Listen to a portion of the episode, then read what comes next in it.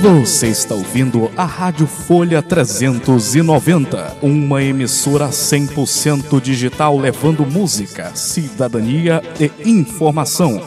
Operamos 24 horas no site www.folha390.com.br. Transmitimos diretamente da cidade de Capanema, Pará, Brasil. Também estamos no aplicativo Rádiosnet. Basta fazer o download e procurar pelo nome da nossa emissora. Ou, se preferir, acompanhe a nossa programação pelo facebook.com barra Folha 390. Essa é a nossa rádio, essa é a Folha 390.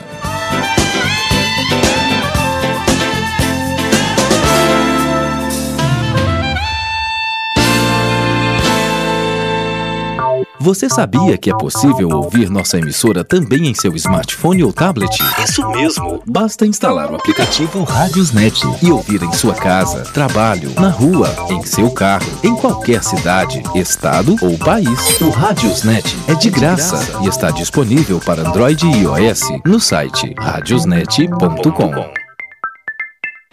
Informações, dinamismo, jornalismo verdade e a notícia em primeiro lugar. Antônio Victor.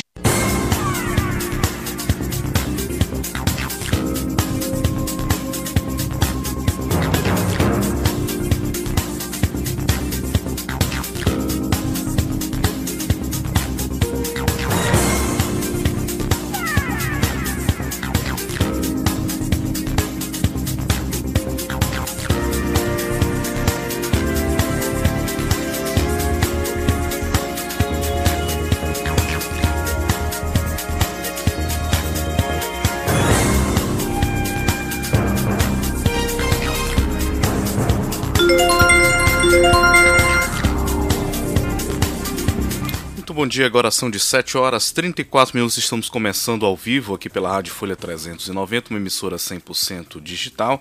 O programa é direto da redação trazendo as principais notícias para você começar o dia bem informado, bem informada. É, o Direto da Redação é uma produção da Rádio Folha 390, uma emissora 100% digital, a serviço da notícia e da cidadania.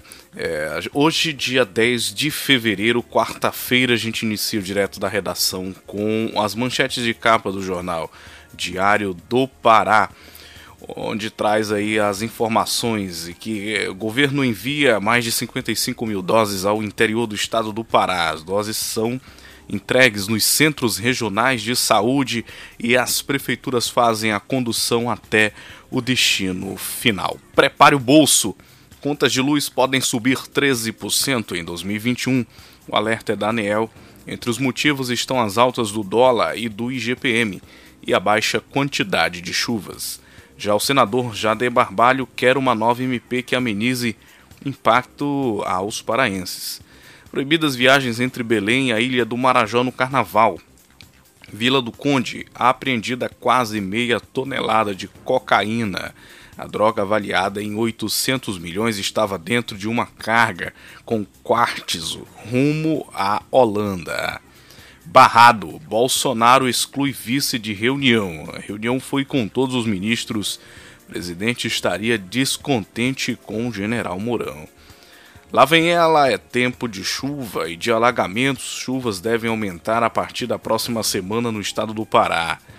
Ontem, diversas áreas da cidade de Belém ficaram embaixo d'água por causa de um temporal. Estrela Azul premiados recebem o troféu. Dona Lúcia, é, olha aí, torcedora do Vero Peso, venceu na, cate na categoria popular. Já o restaurante Vero Açaí foi o melhor na categoria regional. Essas. É, concurso da PM registra mais de 97 mil inscritos para os cargos de oficiais e praças. Bem concorrido aí o concurso, né? É, auxílio da Prefeitura de Belém reforça o canto de esperança de quem faz o carnaval. Governo do Pará reclama de quantidade de vacinas e pede explicação ao Ministério da Saúde. Essas são as manchetes de capa do jornal Diário do Pará desta quarta-feira, dia 10 de fevereiro. Nós estamos ao vivo para o Pará, para o Brasil e para o mundo pela Rádio Folha 390 em www.folha390.com.br e também pelo Facebook. Vamos acionar o nosso time de repórteres que já estão posicionados aqui para trazer as informações para você que nos acompanha nesta manhã. Trabalhador que se negar a se vacinar contra a Covid pode ser demitido. A avaliação é do Ministério Público do Trabalho. Quem traz mais informações para a gente sobre essa situação é o repórter Gésio Passos, que está em Brasília. Muito bom dia, Gésio. Linha aberta para você aqui no Direto da Redação. O trabalhador que não quiser se vacinar contra a Covid pode sofrer sanções dos empregadores que pode resultar até na demissão por justa causa. Essa é a avaliação do Ministério Público do Trabalho, o MPT, que está em um guia técnico publicado nesta semana. O órgão entende que a decisão recente do Supremo Tribunal Federal sobre a imunização e a legislação específica determina a obrigatoriedade da vacinação mas essa obrigação só será possível quando a vacina estiver disponível para toda a população. O Procurador-Geral do Trabalho, Alberto Balazeiro, explica que a vacina deve ser considerada, por exemplo, como capacete, um equipamento de proteção individual e coletivo do trabalhador. Ele explicou em entrevista à Rádio CBN que a demissão deve ser a última sanção possível. E ao final, não havendo possibilidade do teletrabalho, não havendo, é, é, havendo uma recusa completamente justificada, não havendo fatores médicos que afastem, e esses fatores médicos eles são individuais, aí sim você teria um cenário possível de sanções trabalhistas para evitar o contágio no ambiente de trabalho. Agora, essas sanções jamais começariam com a justa causa. Elas começariam com, com as sanções trabalhistas como essa você tem advertência, você tem suspensão, é, você, até você chegar finalmente ao eventual justa causa. A recusa à vacinação pelo empregado deve ter fundamento em situações excepcionais e justificadas, como alergia aos componentes da vacina, contraindicação médica, gestantes, entre outros. Para o Ministério Público do Trabalho, a vacina é tanto um direito como um dever de empregados e empregadores. O órgão aponta que cabe ao empregador adotar a imunização como medida de proteção coletiva e também esclarecer os trabalhadores sobre a importância da vacinação e as consequências jurídicas da recusa injustificada de se vacinar. Caso a empresa consiga as doses para vacinação, ela deve ser aplicada sem ônus para o trabalhador. Da Rádio Nacional em Brasília, Gésio Passos. Informações, dinamismo, jornalismo verdade e a notícia em primeiro lugar. Agora são de 7 horas e 40 minutos. O tempo e a temperatura norte do país será chuvas intensas e alta umidade do ar nesta quarta-feira, dia 10. E para trazer mais detalhes, vamos chamar aí o nosso repórter do tempo, o nosso querido Gésio Passos. E agora, o tempo e a temperatura. Nesta quarta-feira, a região norte do país mantém o ritmo de chuvas por diversas localidades. A circulação de ventos a mais de 10 km de altura ajuda a formar temporais e chuvas de volume expressivo em algumas áreas da região norte, tais como Belém, Palmas, Rio Branco e Porto Velho. Entre o Tocantins e o sul do Pará, a chuva vem a qualquer hora do dia por causa da presença de zona de convergência do Atlântico Sul no interior do país. Somente o norte de Roraima é que fica com tempo firme. A temperatura pode variar entre 21 e 33 graus, enquanto a umidade relativa do ar sobe para mais de 69% em quase toda a região. As informações são do Somar Meteorologia. Janari Damascena, o tempo e a temperatura.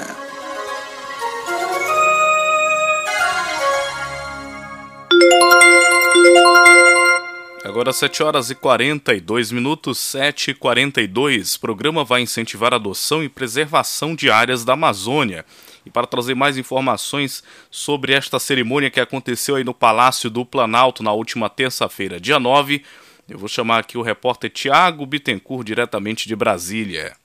Com 50 reais ou 10 euros por ano, qualquer cidadão ou empresa nacional ou estrangeira vai poder ajudar na conservação dos parques ambientais da Amazônia Legal. Foi lançado nesta terça-feira, no Palácio do Planalto, o programa Adote um Parque, com o objetivo de monitorar e proteger o maior bioma brasileiro de incêndios e desmatamentos, além de recuperar áreas degradadas. De acordo com o ministro do Meio Ambiente, Ricardo Salles, são 132 unidades de conservação que poderão ser adotadas. Juntas correspondem a 63 milhões de hectares, 15% do território da Amazônia. A adoção vai ser por hectare.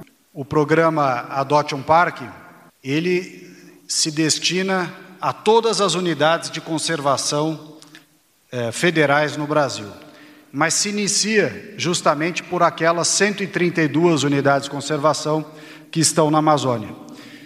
132 unidades essas que, em conjunto, representam 15% daquela região.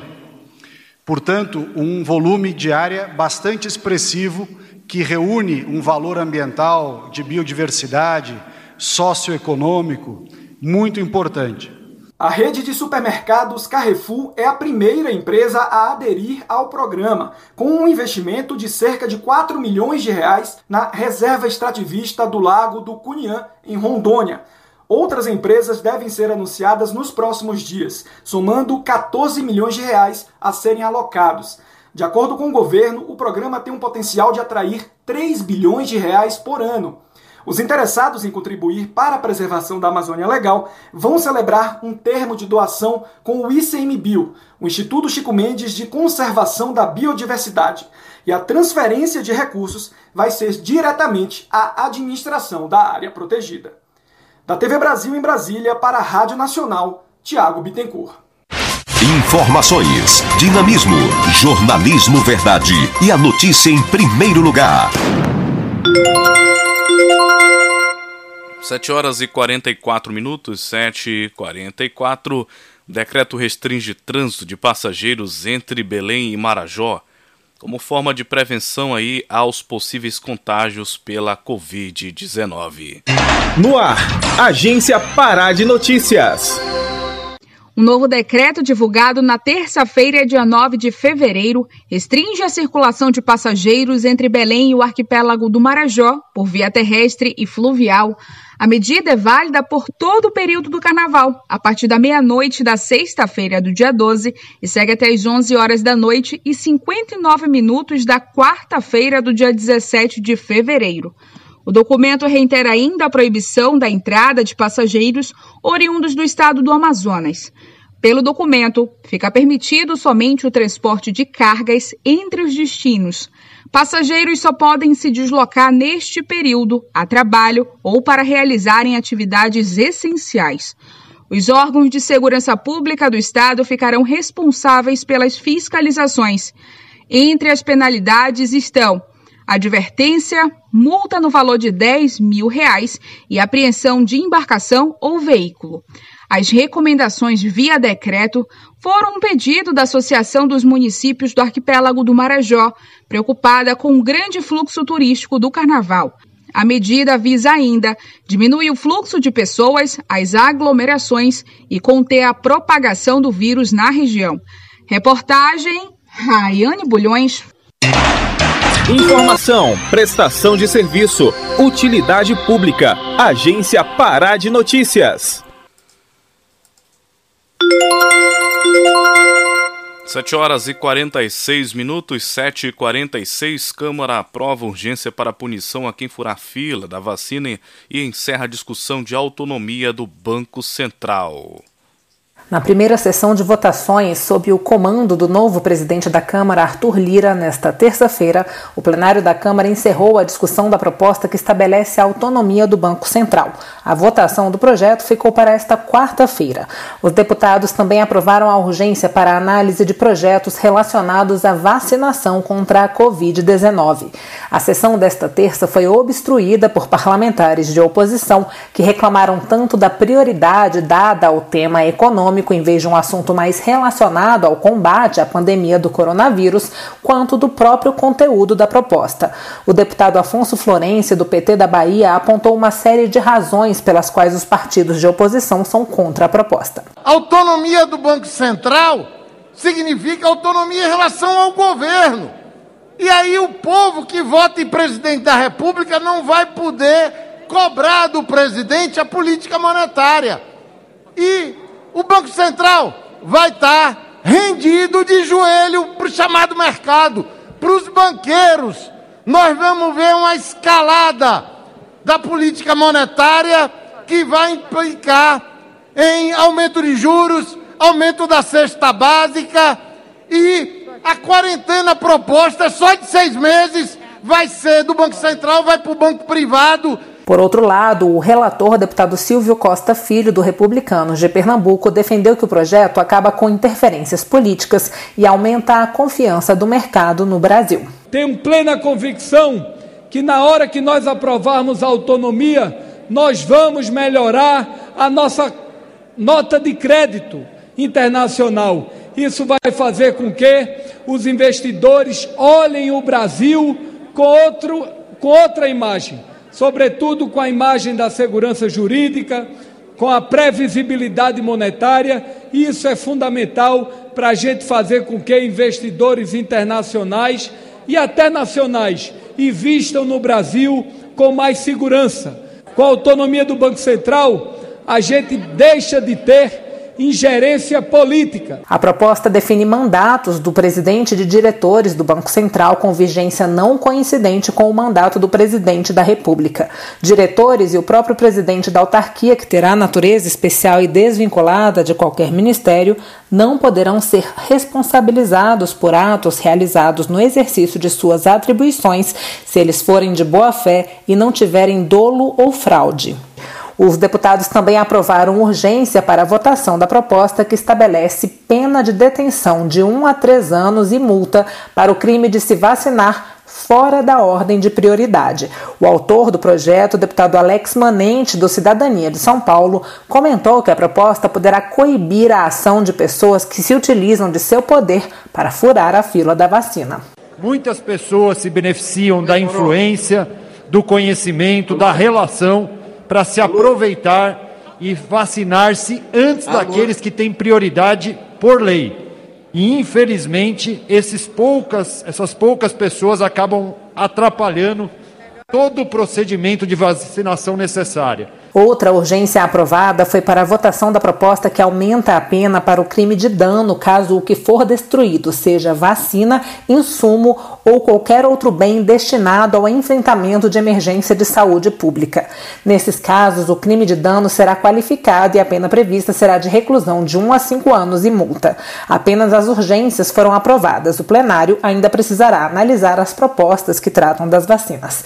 Na Rádio Câmara de Brasília, Paula Bitar. Informações, dinamismo, jornalismo verdade e a notícia em primeiro lugar. Antônio Victor.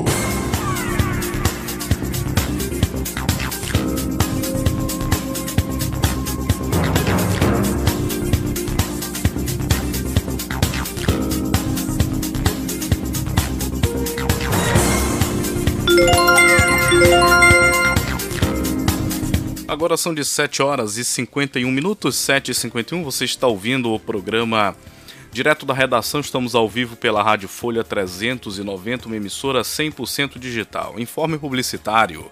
O Grupo Educacional Favene, Faculdade Venda Nova do, do Imigrante, especializado em educação superior, anuncia a oferta de cursos de pós-graduação Lato Senso para Capanema e região em parceria com a Colabora Educação e Soluções.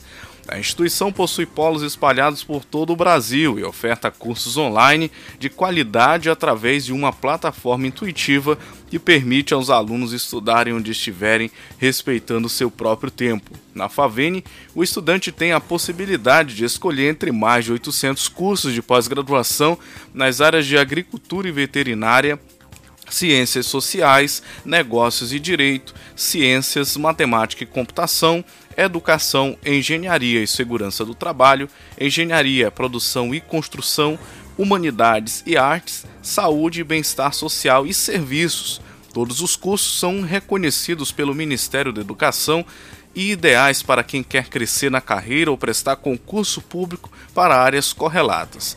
As mensalidades são oferecidas também a preços que cabem no seu bolso com condições de pagamento incríveis e a matrícula é feita 100% online por meio do Polo Virtual de Capanema, Pará. Realize o sonho de fazer uma pós-graduação com qualidade 100% online. Entre em contato com a Favene Polo Capanema, DDD 91 984 15 4608, DDD 91 984 15 4608. É isso aí, Favene grupo educacional, você que é de Capanema e região e que está acompanhando o direto da redação e deseja fazer uma pós-graduação com um precinho que cabe no bolso, vem para a Favene. Também neste apoio cultural nós recebemos a parceria, nós temos a parceria com a Sagaz Tech, suprimentos de informática, escritório, tudo em um só lugar insumos para impressão, recarga de toner, recarga de cartucho, jato de tinta, pó para toner Samsung, Brother, HP,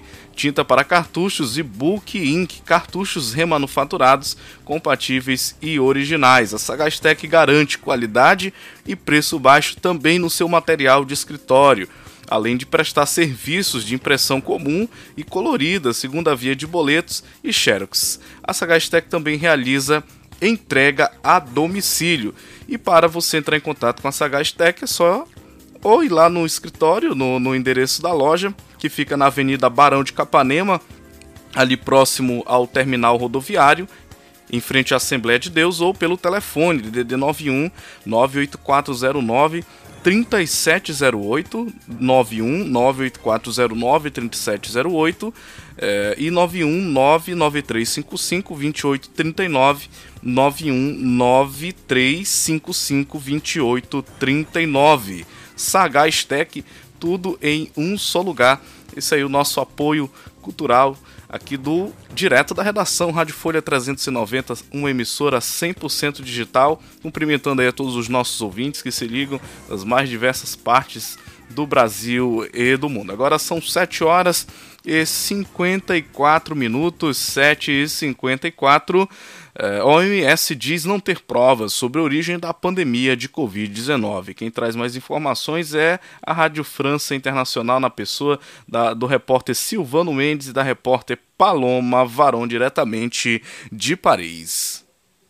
A equipe de especialistas da Organização Mundial da Saúde, enviada à China para tentar descobrir a origem da pandemia de Covid-19, fez uma entrevista coletiva nesta terça-feira para anunciar os resultados da missão realizada durante as últimas quatro semanas em Wuhan, cidade vista como o berço da pandemia. A OMS já havia alertado que seria necessário ter paciência antes de encontrar uma possível resposta para a origem da pandemia de Covid-19. E os resultados encontrados até agora confirmam que o ponto de partida do surto ainda é um mistério como nos conta Paloma Varon. Segundo o chefe da delegação da OMS, Peter Ben Embarek, a transmissão do coronavírus para humanos a partir de um animal é a hipótese mais provável. Mas, segundo ele, essa hipótese ainda requer pesquisas mais específicas e direcionadas. Além disso, ainda não se identificou a espécie animal que poderia ter transmitido o coronavírus a humanos. O chefe da delegação da OMS disse ainda que considera extremamente improvável que a Covid-19 se deva a um erro de laboratório, minimizando assim uma declaração do ex-presidente dos Estados Unidos, Donald Trump, que acusou o Instituto de Virologia de Wuhan de ter deixado o vírus escapar de um laboratório. A equipe da OMS, que trabalha junto com especialistas chineses, também informou que não tem provas da presença da Covid-19 na cidade de Wuhan antes de dezembro de 2019. Da RFI em parceria com a Rádio Agência Nacional. Quer ouvir nossa rádio em seu celular ou tablet em qualquer lugar? Então baixe agora o aplicativo Rádiosnet. São milhares de emissoras do mundo todo e você vai ouvir de graça. Muita música, notícias e esportes. O aplicativo Rádiosnet está disponível para seu smartphone Android ou iOS no site radiosnet.com. Informações, dinamismo, jornalismo verdade e a notícia em primeiro lugar. 7 horas, 7 horas e 57 minutos, 7 e 57. É, deputados de vários partidos apresentam propostas para a volta do auxílio emergencial. Quem traz mais informações é o repórter José Carlos Oliveira, diretamente da Rádio Câmara. O auxílio emergencial que ajudou trabalhadores informais, autônomos, desempregados e população de baixa renda a enfrentar a pandemia no ano passado tem apoio de grande parte dos deputados para voltar em 2021. As dezenas de projetos de lei já apresentados na Câmara neste ano prevêem diferentes valores e prazos de vigência do benefício. Há também os parlamentares que defendem uma solução definitiva e não apenas emergencial para garantir renda digna à população. O deputado André Janones, do Avante de Minas Gerais, chegou a se candidatar à presidência presidência da Câmara com o discurso de prioridade absoluta para esse tema. Janones é autor de uma proposta que inicialmente prorroga o auxílio emergencial de 600 reais até 31 de março. Vamos continuar batalhando, primeiro, para consolidar o retorno do auxílio emergencial e depois também para que a gente tenha um valor relevante, um valor que realmente atenda às necessidades dos brasileiros e para que os beneficiários do Bolsa Família também sejam incluídos. Nessa mesma linha, os deputados Fábio Henrique, do PDT de Sergipe, delegado Pablo, do PSL do Amazonas, Chiquinho Brazão, do Avante do Rio de Janeiro, Wilson Santiago, do PTB da Paraíba, José Guimarães, do PT do Ceará e Boca Aberta, do PROS do Paraná, apresentaram projetos de lei com previsão de auxílio emergencial de 600 reais, alguns com pagamento até o meio do ano, outros com prazo até dezembro dezembro, como é o caso da proposta de delegado Pablo. Estou pedindo a prorrogação do auxílio emergencial até o final desse ano de 2021 para garantir que a família de mais baixa renda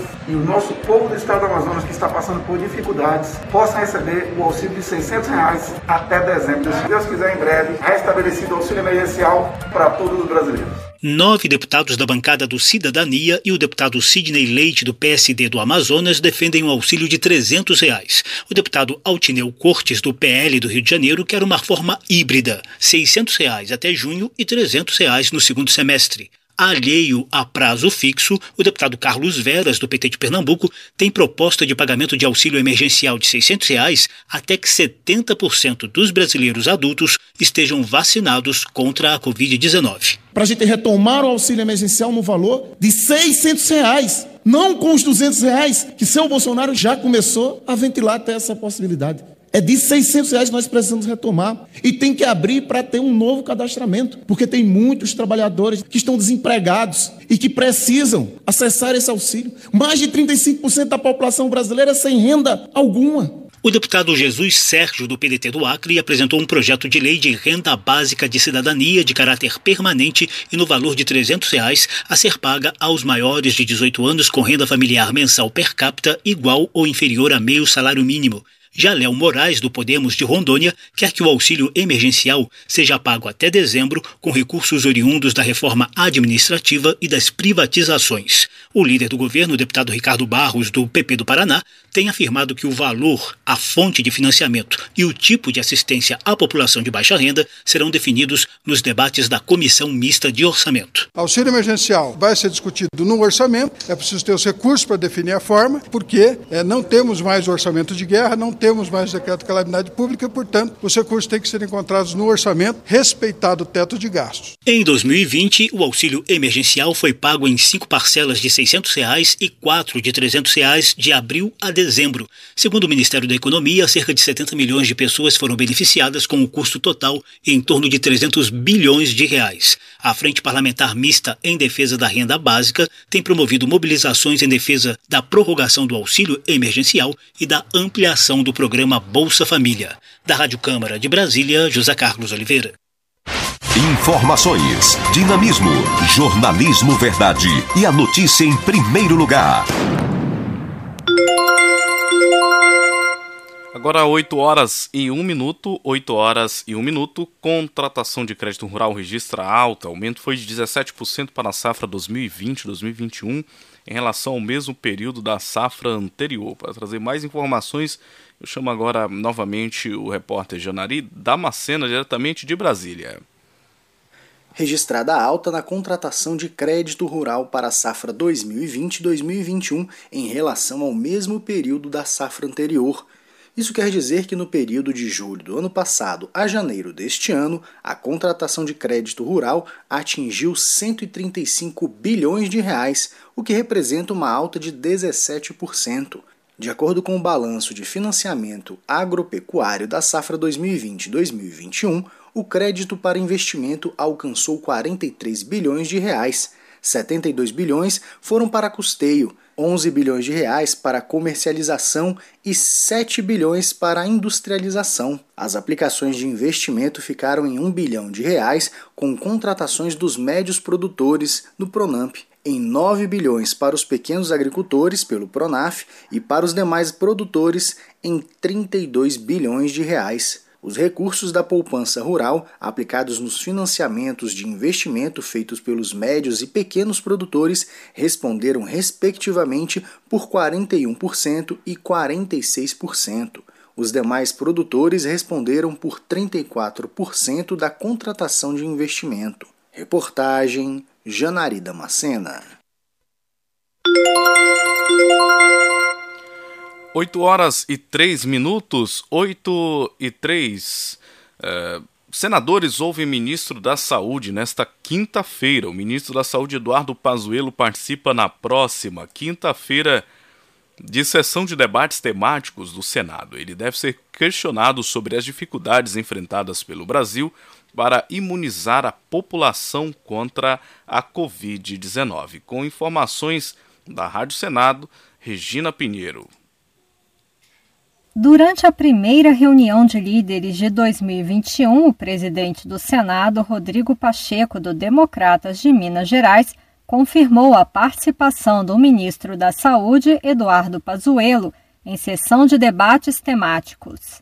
Na quinta-feira, pretendemos fazer uma sessão de convite para o comparecimento do senhor ministro do Estado da Saúde, general Pazuello, para que possa responder os questionamentos dos senadores e das senadoras em relação ao enfrentamento da pandemia.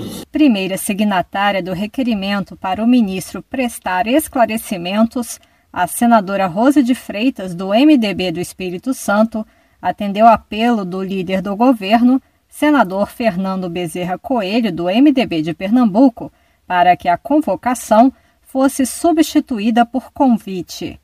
Já atendi a Vossa Excelência no próprio requerimento convidando o senhor Eduardo Pazelli, embora não seja essa a minha vontade, diante da frieza, diante da ineficácia, diante da falta de destreza na administração do conflito que esse país viveu e está vivendo. Pazuello deve fornecer informações sobre as dificuldades enfrentadas para imunizar a população contra a Covid-19 e sobre as medidas adotadas pelo Ministério da Saúde para promover a vacinação em todo o território nacional.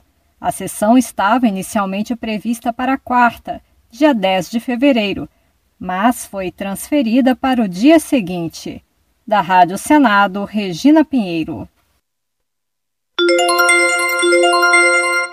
Agora 8 horas 5 minutos, 8 e 5. Reforma tributária pode mudar divisão de recursos aos municípios. A lei que trata sobre o assunto é de 1966 e estipula a divisão baseada em faixas populacionais e época em que a realidade do país era outra. Para trazer mais informações, novamente, o nosso repórter Janari Damascena, diretamente de Brasília. Os municípios brasileiros receberam mais de 3 bilhões de reais na última parcela do Fundo de Participação dos Municípios, o FPM. Essa é uma das principais transferências constitucionais de recursos da União para os gestores municipais. Isso porque no sistema tributário e fiscal brasileiro, estados e municípios possuem parcelas de arrecadação do governo federal. Em 2019, para cidades brasileiras com até 20 mil habitantes, o FPM significou 39% de sua receita corrente, percentual que diminui gradualmente de importância à medida que cresce o porte populacional dos municípios. Desta forma, podemos entender que quanto maior o município, menor é o peso do FPM em seu orçamento. Essa distribuição revela que um país do tamanho do Brasil possui entraves para facilitar a descentralização de recursos da União até que eles cheguem à outra ponta, às cidades. Quem explica melhor é o presidente da Associação Brasileira das Secretarias de Finanças das Capitais, a ASBRAF, Vitor Pupi, que também é secretário municipal de finanças de Curitiba, no Paraná. O FPM às vezes serve de base para a distribuição de outros recursos para o país. Então, às vezes, auxílios, alguma coisa em sentido acaba sendo distribuído via FPM. E aí existe, por parte de algumas cidades, uma crítica também com relação a isso, porque você às vezes não faz com que o dinheiro chegue onde realmente ele é mais requisitado. Depois da eleição dos novos presidentes na Câmara dos Deputados e no Senado Federal, passou a se falar mais a respeito de pautas que não estavam em processo avançado de discussão, sendo uma delas a questão da reforma tributária. De acordo com Kleber Castro, que é consultor econômico da Frente Nacional dos Prefeitos, quando se fala em reforma tributária no Brasil, uma mudança na distribuição desses recursos poderia ser facilmente colocada dentro de um projeto deste tipo. Quando a gente fala de tributação dentro de um país federalista como o nosso, a gente não pode falar só de arrecadação direta. A gente tem que falar de arrecadação direta e de como se redistribui esses recursos.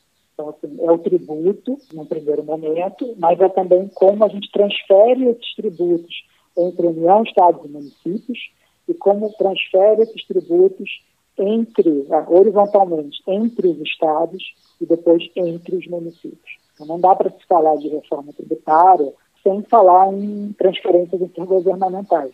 De acordo com dados da Federação Nacional dos Prefeitos, enquanto o fundo representa 17% da receita corrente na média das cidades, naquelas com mais de 500 mil habitantes, ele atinge apenas 5%. Isso porque, em 1966, a Lei nº 5.172 estipulou uma tabela com coeficientes de participação na divisão do montante definidos por faixas populacionais, de tal modo que os intervalos entre estas crescem mais que os coeficientes de cada uma, por conta dessa forma de distribuição, muitas cidades passam a não receber recursos da maneira equilibrada, pois os cálculos para essa distribuição se baseiam em dados antigos demais, quando a realidade brasileira era outra. Reportagem Janari Damascena. Informações, dinamismo, jornalismo verdade e a notícia em primeiro lugar. Agora 8 horas e 9 minutos, 8 e 9, decisão judicial obriga Detran a imprimir documentos de veículos. A resolução federal tinha mantido somente a versão digital. Para mais informações, eu chamo agora a repórter Sayonara Moreno, diretamente de Brasília. Depois de permitidos somente de forma digital a partir deste ano, Documentos como licenciamento anual e certificado de registro de veículos voltarão a ser aceitos em versão impressa. Nos próximos dias, o Denatran, Departamento Nacional de Trânsito, vai publicar a norma que atende a liminar da desembargadora Marga Tessler, do Tribunal Regional Federal da Quarta Região. A decisão da magistrada derruba os efeitos de parte da resolução do CONTRAN, o Conselho Nacional de Trânsito, que previa os dois documentos veiculares somente por meio digital. Após a resolução, o Conselho Federal dos Despachantes Documentalistas do Brasil e outras entidades de Santa Catarina entraram com pedido para derrubar a exclusividade. Elas alegam que a resolução do CONTRAN viola a lei que garante a emissão de documentos por meio físico ou digital, a depender da escolha do dono do veículo. Essa mesma lei vai entrar em vigor somente em abril e a desembargadora Marga Tessler argumenta que uma lei não pode ser ignorada por uma norma de hierarquia menor, a exemplo da resolução. Como a decisão é liminar e vale para todos os Detrans do país, a ação precisa ser julgada no mérito, já que ainda tramita na Justiça Federal. Mas por meio de nota, o Denatran confirmou que foi notificado e não vai recorrer da decisão. Dessa forma, o Denatran vai publicar uma portaria nos próximos dias, permitindo, além da versão digital, uma versão física. O documento poderá ser impresso em casa de qualquer computador, em papel branco, formato A4. Quem não tiver impressora pode solicitar no Detran. Da Rádio Nacional em Brasília, Sayonara Moreno. Informações, dinamismo, jornalismo verdade e a notícia em primeiro lugar. 8 horas e 11 minutos, 8 e 11. Pará já vacinou quase 79 mil pessoas contra a Covid-19, com informações da Rádio Agência Pará. No ar, Agência Pará de Notícias. Até o dia 9 de fevereiro, o Pará já imunizou quase 79 mil pessoas contra o novo coronavírus. A maioria dos que já receberam a primeira dose dos imunizantes é profissionais de saúde que estão entre os grupos prioritários. Segundo dados do vacinômetro, 72.966 são profissionais da área da saúde. 4.850 são indígenas e 690 idosos residentes em abrigos. O Ministério da Saúde já enviou ao Pará quatro remessas. Elas totalizaram 315.640 frascos de imunizantes. Apesar de todo o apoio na distribuição e na aplicação das dosagens no Pará, o total de frascos recebidos do governo federal é inferior a 5% da população.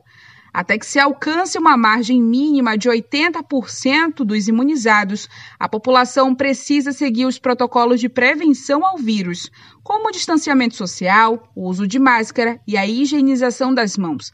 A médica Consuelo Oliveira, docente da Universidade do Estado do Pará, a UEPA, e membro do Comitê Técnico Assessor de Vacinação de Covid-19, pede atenção ainda quanto à higienização de produtos. Uma, um outro ensinamento que a pandemia vem nos mostrando é o cuidado ao adquirir os alimentos, quer frutas, quer verduras, quer carne, e desde o início, ao chegar em casa, com esse material de alimentos, nós devemos higienizar as sacolas de supermercado, sempre usando o álcool, ou mesmo a água e sabão, e lavando aqueles, os sacos que vêm, por exemplo, com a carne, com a, o, o frango, antes de colocar na geladeira. Frutas e verduras lavadas em água corrente, isso é muito importante, Antes disso, é claro, de qualquer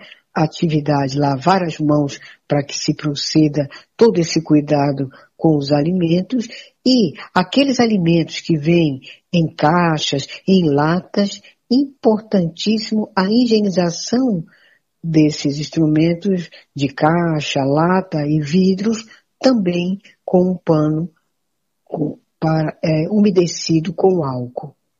Isso é, é um, um comportamento que vai ajudar substancialmente a gente para nos proteger de contaminação. Reportagem Raiane Bulhões. Informação, prestação de serviço, utilidade pública, Agência Pará de Notícias.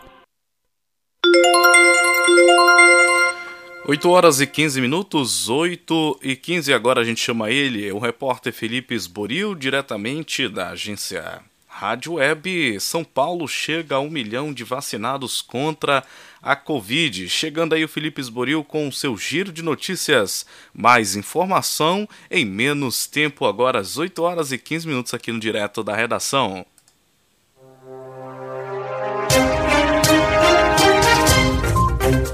Olá, este é o Giro de Notícias da agência Rádio Web. Eu sou Felipe Esboril e a partir de agora você fica muito bem informado em menos tempo.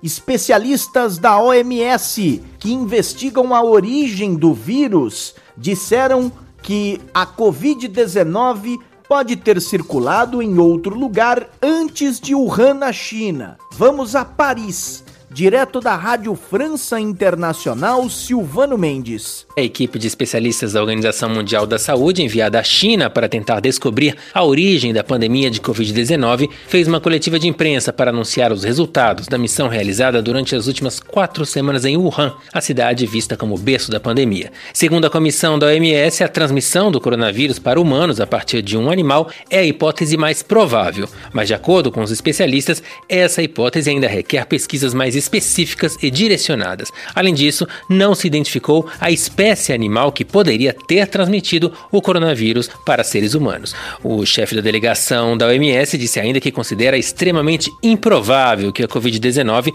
se deva a um erro de laboratório, minimizando assim uma declaração do ex-presidente dos Estados Unidos Donald Trump, que acusou o Instituto de Virologia de Wuhan de ter deixado o vírus escapar de um laboratório. Capital paulista chega a um milhão de vacinados contra a Covid-19. Mais grupos começam a entrar a cada dia que passa na fila da imunização. Aqui em São Paulo, vacinação para profissionais da saúde acima dos 60 anos começa. Filas se formam no Conselho Regional de Medicina de São Paulo.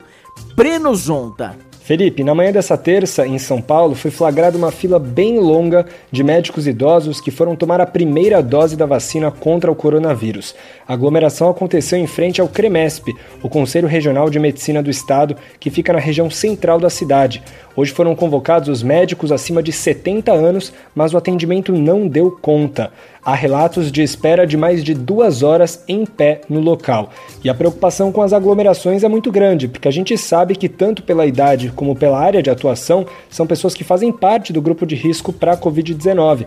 Aliás, nessa primeira semana de fevereiro, cresceu o número de internações pela doença nos hospitais do estado de São Paulo. A alta foi de 6% em relação ao mesmo período de janeiro. Anvisa facilita importação de vacinas pela OMS. Yuri Hudson. A diretoria colegiada da Anvisa aprovou nesta terça-feira por unanimidade uma proposta que facilita e permite o uso de vacinas adquiridas pelo consórcio global COVAX Facility no Brasil. O grupo foi criado pela Organização Mundial da Saúde para atuar na distribuição de imunizantes. Essas vacinas do consórcio passam por uma chancela de aprovação da OMS, processo semelhante ao de autorização de uso emergencial que há no Brasil. A relatora do caso, Meiruzi Freitas, lembrou ainda que a própria Anvisa faz a análise junto à OMS das vacinas do consórcio. A dispensa está sustentada numa, numa avaliação que a Anvisa faz no âmbito da organização, do grupo de especialistas da Organização Mundial da Saúde. Navio que saiu da Espanha ancora em Salvador após surto de Covid. Aline Costa, direto da capital baiana. Um navio pesqueiro que saiu da cidade de Vigo, na Espanha, ancorou no porto de Salvador depois que quase metade da tripulação testou positivo para a Covid-19. A testagem foi feita pela Secretaria de Saúde do Estado e confirmou que 31 dos 63 tripulantes estavam infectados. Das pessoas diagnosticadas, cinco estão internadas em uma unidade de saúde da capital baiana, entretanto, não foi informado o estado de saúde delas. O navio está ancorado em uma área de quarentena na região da Baía de Todos os Santos e os profissionais não podem sair da embarcação exceto se for para algum atendimento médico. Segunda turma do Supremo Tribunal Federal rejeita recurso da Lava Jato.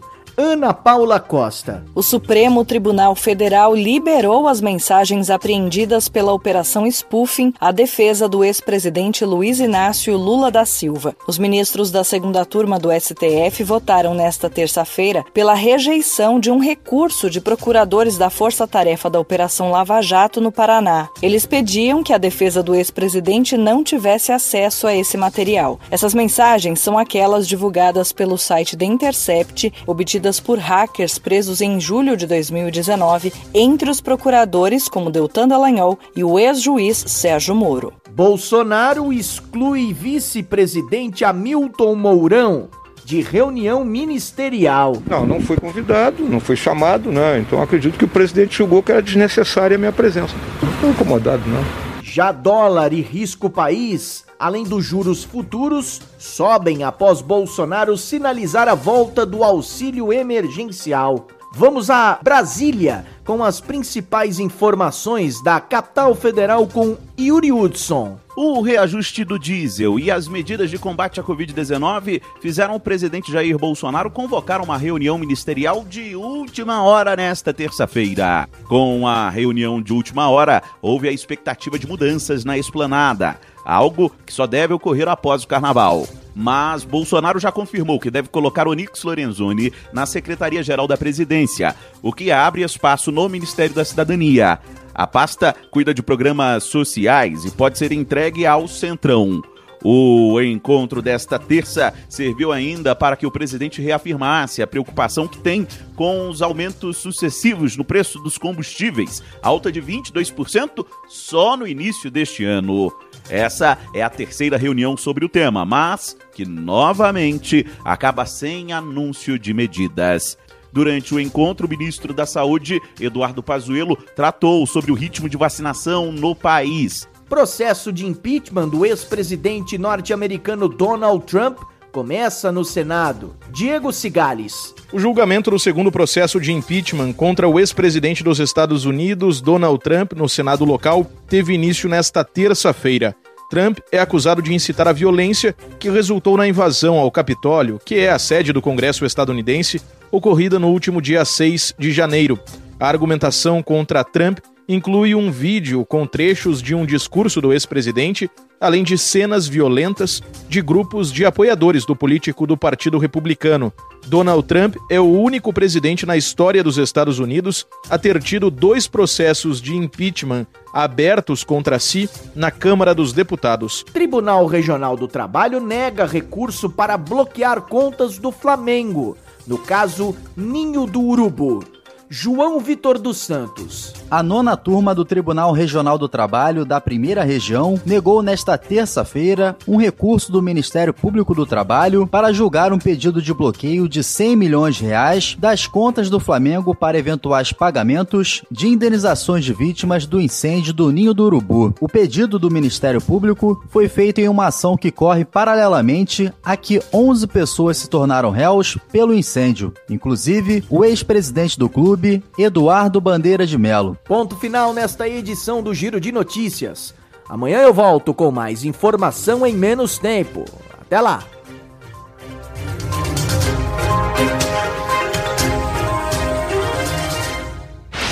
Informações, dinamismo, jornalismo verdade e a notícia em primeiro lugar.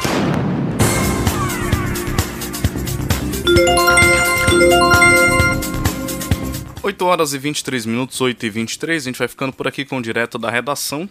Agradecendo aí a sua audiência, tanto pelo Facebook quanto pela rádio. Hoje a gente transmitiu também pelo Facebook.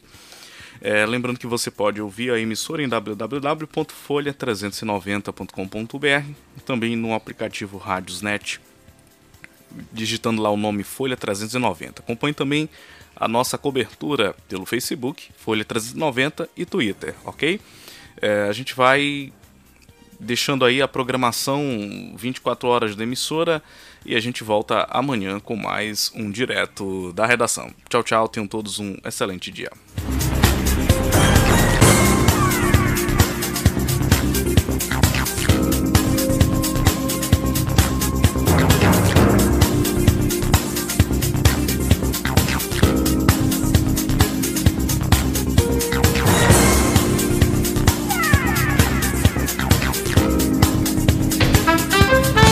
Você está ouvindo a Rádio Folha 390, uma emissora 100% digital levando música, cidadania e informação.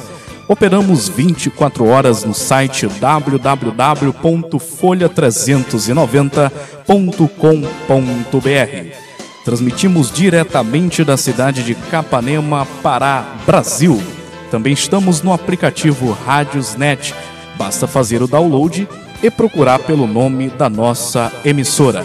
Ou se preferir, acompanhe a nossa programação pelo facebook.com barra Folha 390. Essa é a nossa rádio, essa é a Folha 390.